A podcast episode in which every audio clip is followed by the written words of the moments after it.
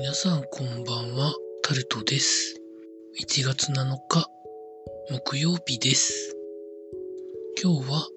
七草の日だったと思うのですが、七草食べれませんでした。皆さんいかがお過ごしになっていらっしゃいますでしょうか？今日も時事ネタからこれはと思うものに関して話していきたいと思います。今日、緊急事態宣言が出ましたけれども、法律に基づいてというところで言うと、やっぱり法律の改正をしないまま出したところがあるので、どうしてもなんか小出し感が否めなくところで、対策になるのかという疑問もあるんですけど、まあ、一部の業界にだけなんか過度な負担がかかるような感じになってる印象が否めません。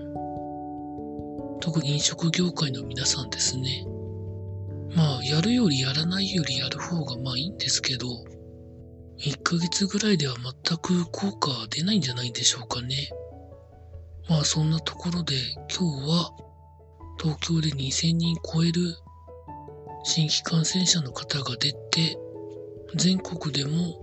合わせて6000人を超える方が感染者として出てまして、対策がうまくいかないと、1日1万人くらい新規に出るんじゃないかっていう予想してる方もいらっしゃるみたいです。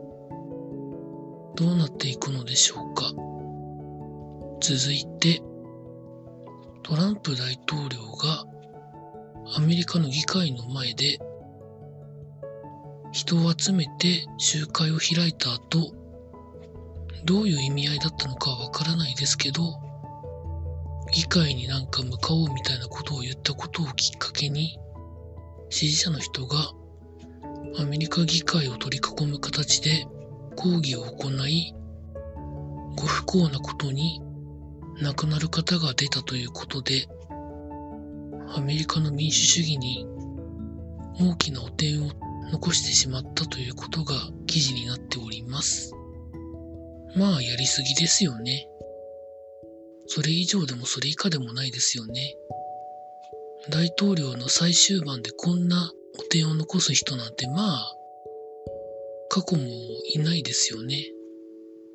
本当になんか自分のことしか考えてない的な風に受け取ってしまうんですけど、皆さんどう思われましたでしょうか？続いて、今日も有名な名前の知られてる方のコロナ感染がいろいろ報道されておりますが、詳しくは知りたい方は皆さんググられてください。続いて、ヤクルトの村上選手が自主トレ先の宮崎でコロナ感染したということが記事になっております。プロ野球選手の場合、1月のこの時期は自主トレで一人でやられる方もいますし、何人かまとまって地方に行ってトレーニングする方もいらっしゃるんですけど、まあそういう中、村上選手は他の選手の方5人と共同でトレーニングをされてるそうで、他の5人の方は陰性だったそうなんですけど、多分濃厚接触者扱いにされてるんだと思うんですよね。報道を見る限りでは。なので、部屋の中でそこまで大きな動きができないということらしいということが報道されてました。まあこれからも自分には意図しないところでかかる可能性はまあ多いので、まあこれは誰に関しても変わらないのでですね。ほんとなるだけ自分でできることはちゃんと対策をやりたいと思うところでございました。今日はそんなところでございました。明日も労働頑張って週末どうしようかなと考えております。以上タルトでございました。